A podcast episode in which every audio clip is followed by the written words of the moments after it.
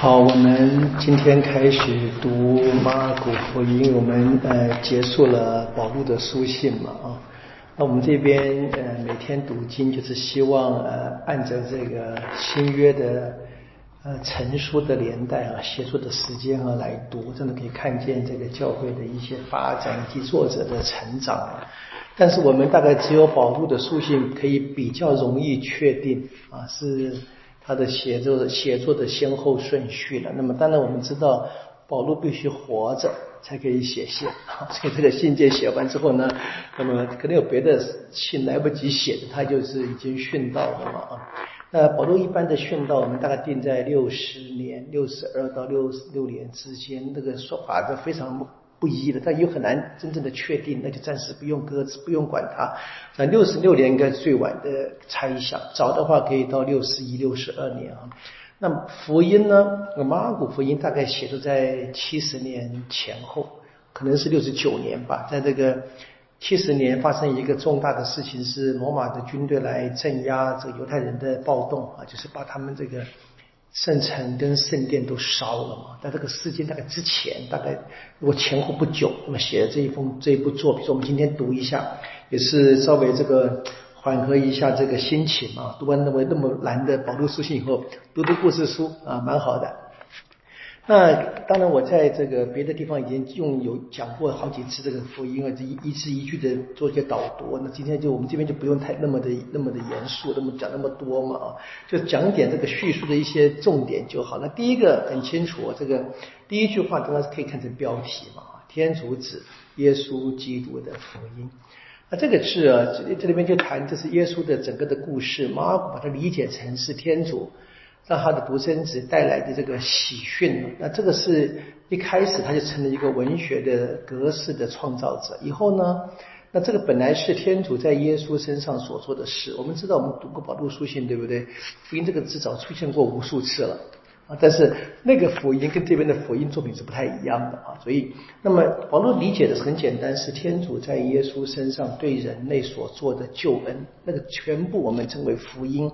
现在我们看见。一直发展到后来，到大概到七十年代，开始有人理解了，初期教会理解了耶稣的整个故事啊，成了福音啊。所以呢，就我们今天成为作品，以后就有这个很多人仿照这个马尔谷的写法，出现了很多作品。那么这是共同的类型。我们在圣经就有这个呃，还有马窦、路加跟若望。那刚还有很多没有被收纳进入新约正典，还有很多别的。啊，作品那这个都称为是福音，那已经变成一个文学的写作的格式。我们要知道，这边核心是谈的是天主啊，借着耶稣完成的救恩的事件。那么这个事件是圣经里面早就预言过，说伊莎伊亚先知书早准备好了。当然不仅仅是伊莎伊亚，应该说整个旧约啊都准备好。然后呢，开始要实现之前，有一个人来开路，那个若翰使者来了。当然，就连接到我们所熟悉的《马拉基亚先知书》，包含这个若翰的穿着、他的饮食，都很像厄里亚啊。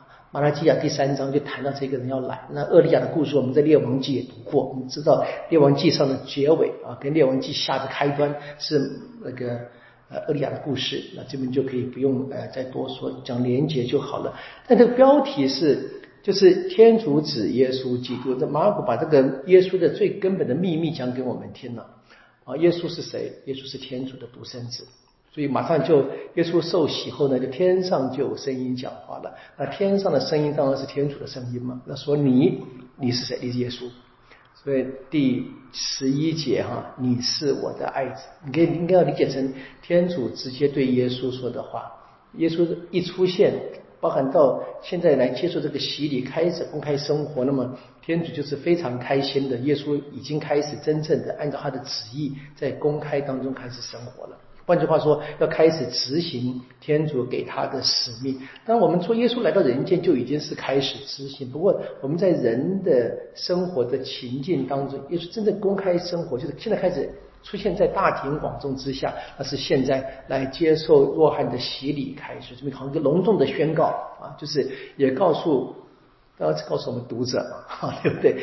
当年的人应该这么懂了。耶稣在约翰那边受洗，从水里面出来啊，听到天上的声音，那这个声音又是用天主是第一人称嘛，然后你是耶稣第二人称啊，是两个人，应该是两个人私密性的谈话，要不然的话，应该会欢声雷动的了，对不对？放鞭炮，对不对？鼓掌，对不对？都没有嘛，所以他只是耶稣跟天主之间，哦，天主给耶稣的私人的启示，但是呢，也同时就启示给所有读者。我们在读嘛，这是所以马你可以看见。马尔谷的福音的写作方式啊，它是很简单，他是一个人，这个全部的作品是他只有他知道的秘密啊，他以作者的身份告诉我们啊，所以他告诉我们耶稣是谁。所以我们刚才我们刚才读到这个耶稣招选十二宗徒，对不对啊？先说了嘛，犹大是个家伙，在那出卖耶稣的，他什么都知道。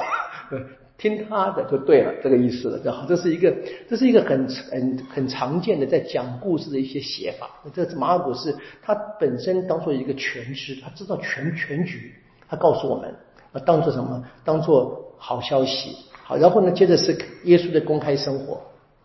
好，那么就是耶稣第一句话就是第十四节：时期已满，天国临近，你们悔改，信从福音。好，这个。作者说：“哈，耶稣开始宣讲天主的福音。我们其实，在全部的马古福音里面，除了那一个耶稣的呃讲的比喻，在第四章，明天我们要读啊之外，他真正讲的这个故事啊，其实核心呢，他的讲到的内容呢，那就这一句话了啊：时期已满，天国临近，你们悔改，信从福音啊。”好，这是十六字真诀，背起来。就是我把这个翻译本稍微改改，改成十个很好的。好，那么然后呢，开始看这个话，在他全部的公开生活当中就会实现。所以，首先怎么样是招选了两对兄弟？那我们当然知道，我们这个招选也太突然了，是不是啊？根本怎么搞？一出来就全面叫别人跟他去了，哪能哪那种呆子啊？我们知道，故事不是不写一切的细节。其实他在写这些故事的时候，我们知道这些。这些马古的读者们，他并不是一无所知的了，他们也知道一些发生的从别的管道里面一些传说在在流传嘛，所以应该也知道，只是马古只讲那个核心的重点。好，接着是怎么样？这这是耶稣的一天的生活啊，从二十一节一直到这一个呃三十九节。好，那么前面这个招选两对兄弟，当然是表达了什么？耶稣招选的绝对，你或者跟随，你或者不跟随。就这么简单，跟随就是极端的，就是我跟各位说的哈，这里没有模糊的空间啊。等我一下，对不起，等一下就等不到了。好，然后接着是这个格法翁的一天嘛，哈，那可以一开始的格法翁在第二十一节，我们知道第二章的第一节又说耶稣进入格法翁，我们知道耶稣的公开生活主要是在格法翁，但他还没有去耶路撒冷之前啊。好，这边是在这一个。安息日里面，耶稣的一天，他驱魔，他宣讲，他治病啊。那么当然这个时候呢，驱魔，那魔鬼怎么样？魔鬼认识他啊。在这个第二十四节，拉扎勒人耶稣，我们与你什么相干？你进来毁灭，我知道你是谁，你是天主的圣者。说知道有什么用呢？知道没有用的啊，知道只能够知道，而是怎么样？不服从其实就是没有信，知识不等于信仰。就是我们常常说的，就是给你换另我们常听的话，心中有天主，那不是信仰。我们知道要小心，很多人就是拿这个当做理由啊，什么样啊，什么不用守规矩啊，怎么样？那不是的。魔鬼比我们任何人都知道，魔鬼心中可有天主了，他可有了。我们看到好几次，后面他又一次又说什么？他说耶稣是天主子嘛。我们知道，所以魔鬼有这个知识，知识不是信仰，至少不等于信仰。他帮我们进入信仰，但是呢，我们常常会注意到，我们就是停在这个知识的层次，那是很遗憾的。好，耶稣治好了不断的岳母，然后怎么样？又出现了一次，在这个三十四节，魔鬼认识他。啊，其实读的话其实蛮蛮蛮惊悚的。我们看这前面三章主题全都出来了，耶稣是谁？天主子，谁认识他？魔鬼。现在是人了，现在是我们人，我们人是要选择接受耶稣是天主子，还是跟魔鬼一样，只停在知识上面啊？这是蛮蛮蛮惊悚的一个对立的写法。然后，然后怎么耶稣开始呃，周游加利利亚宣讲天国啊，然后接着是一个治好赖病人的故事，我们上个组织刚读过，就不用再再多提了哈。好，接着是怎么样？看见这个第二章，从第二章开始啊，一直到第三章第六节，连续五个故事，都在格法翁发生的嘛哈。那其实这个并不是太重要的，只是马可这么写了。那我们注意到每一个故事里面呢，都很生动，都包含一句或两句我们耳熟能详的话。啊，比如第二章什么样？第一开始，耶稣说这个人的罪赦了嘛？然后耶稣问嘛：赦罪容易还是治病容易？好，你自己答吧。然后呢，招教马窦的什么说？不是健康的人，而是有病的人需要医生。我来是招义人，招罪人，不是招义人。然后呢，这个关于这个进食、守斋啊，什么样？新布才补新衣服。啊，然后呢，新皮囊才装新酒，啊，新酒要装在新皮囊里面。最后是怎么？在安息日，他们在路上吃麦，门徒们吃麦子，对不对？耶稣说什么？二十八节啊，安息日是为人立的，不是人为了安息日。那人指呢是安息日的主。第三章的这个第四节，安息日准许做什么？啊，通常犹太人是说安息日不准做什么。就是换个问法：安息日准许做什么？是许人作恶，还是许人行善？你注意到这是一个真正耶稣或者真正马尔谷要传达的，可能在初期教会历史当中所流传的耶稣的教训的一些啊，非常你说烛光片影啊，就留下了那个那个宝贵的一些语言。我们讲的是金句啊，金句被留下来了。然后呢，要把这个金句要传下来，就跟故事包装在一起，你就更容易记住。啊，这个核心的这个耶稣的教导，故事包装的这个句子，是个非常特别的一个写法。其实，在呃我们现实生活当中也都用这个这个方式。如果各位听过卡内基训练，有很多类似的这个方式也被卡内基使用，就是讲一个故事。我们讲抽象的道理，人们很难记住的，用个故事给它包装起来，这句话就容易记住了。那这边是连续五个。好，这当然是讲耶稣的生命，然后也以他的教导嘛。然后最后怎么样呢？那么结局是什么呢？很遗憾，五个重大的奇迹跟重要的教导，结果却是第三章第六节，法利赛人却联合黑洛德党人商讨陷陷害耶稣，商讨除灭他。啊，这其实很惊悚，因为他真的读得很像，在短短的这个才一开始这几几章里面，耶稣就已经。面临死亡了，啊，就是我们读者，如果你真的你在看电影，你这蛮像电影演的，对不对？很多那些阴谋诡计开始就就就露出来了，啊，然后我们这个读者呃不是电影观众跟着那个剧情开始紧张起来了，说这个主角赶快逃命，对不对？他没有，耶稣就没有这么，他在故事里面嘛，好，这是很特别的一个表达的方式。好，这是消极的反应，啊，耶稣做了这么多的奇迹行动以及宣讲。然后有消极的反应，但是当然有积极的嘛。所以怎么样？第三章的第七节开始，就很多人都跟随他了，多到什么地步？多到可能被推下海啊！所以第九节很有趣的啊，说耶稣怎么样吩咐门徒给他准备一条船，免得人拥挤他。我这有时候我最喜欢读这一节一节，为什么？因为他上船没有啊？没有写呢。没有写，我觉得每次看读读这个，我觉得很有趣。好，我们暂时先搁着了。好，接着是第十一节又了一次，魔鬼知道耶稣是天主子。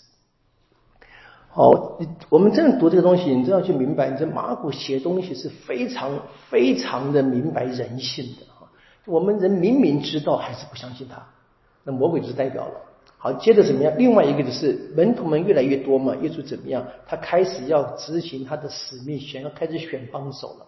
说前面所招的这个四个门徒之外，加上马窦五个门徒，对不对？然后呢，现在接着呢，人越来越多了，又从从这些人里面选了十二个，和十三节到十九节，又是选了十二个人。当然是什么人？他他代表各行各业了，各种思想方式都代表了，所以每一个人都可能被天主召教的。好，接着怎么样？这个第二十节，第二十节这个气氛又换了。耶稣回到了家，当然可以说离开格法翁嘛，来到了扎勒。啊，这边写法也是很精彩的啊，说群众都聚集了，然后呢，以致连饭都不能吃。啊，他工作的废寝忘食，别人一直在跟他来往啊，对不对？他没办法吃饭。好，然后怎么样？他的人听说了，啊，他的人就属于他的家人，啊，他的人听说了就要出来抓他，因为他们说他疯了。好，很有趣啊。那这边也没有写抓到了没有？啊，这边就结束了啊。有没有抓到呢？没有写。他讲另外一个故事了。啊，讲这个开始有人来跟耶稣辩论，说耶稣这驱魔是靠着魔王等等东西。好，那耶稣说怎么样？说你们这些人啊，你们如果是把我的赦罪的能力归给魔鬼的话，你是否定我是靠着天主圣神？啊，所以你是亵渎圣神，那就不得赦命。换句话说，硬要硬要把这个黑的讲成白的，白的讲成黑的，是自己自己。自己拒绝天主，当然就无法得到赦免。不是天主不赦，是自己得不到，你不要嘛。好，然后接着第三十一节，现在说母亲跟兄弟来来来到了。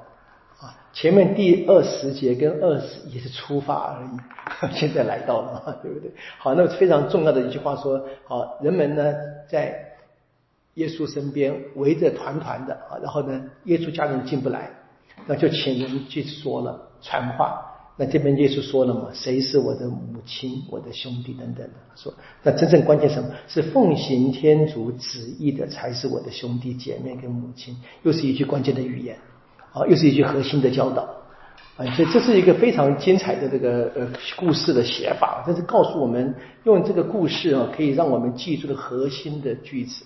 当然，我们就是问的是这一个教导对我们的生命能不能真正产生效力？或者应该这么说了，我们是不是真正的接受这个教导？就看我们是不是在生活上能够真正的实现。好，那么接着下去，第四章是我们明天要开始的嘛？那就说看啊，我的兄弟跟我的母亲，谁奉行天主旨意的，他就是我的兄弟姐妹跟母亲。那么什么叫做奉行天主旨意呢？接下去用比喻来来解释。然后呢，第四章的一开始，我们知道耶稣终于上船了。这这故事其实很有很多小细节，其实读起来很有趣。就当然，你就是不是直接连接到那边呢？呃，不知道马尔谷怎么写的，我们读的人可以有这么一个非常清楚的感受，是很有趣的。不然你就觉得第四章，哎，船哪来的？啊，第三章准备好了，好不好？就是这作者没有没有乱来的。好，我们就是稍微那个轻松点读，因为福音我觉得大家很熟悉啊，今天讲几个小的值得注意的一些观点就够了，这样子。我明天从第四章啊开始。愿光荣归于父及圣神，起初如何，今日亦然，直到永远。啊，因父及子及圣神之名。好，谢谢大家。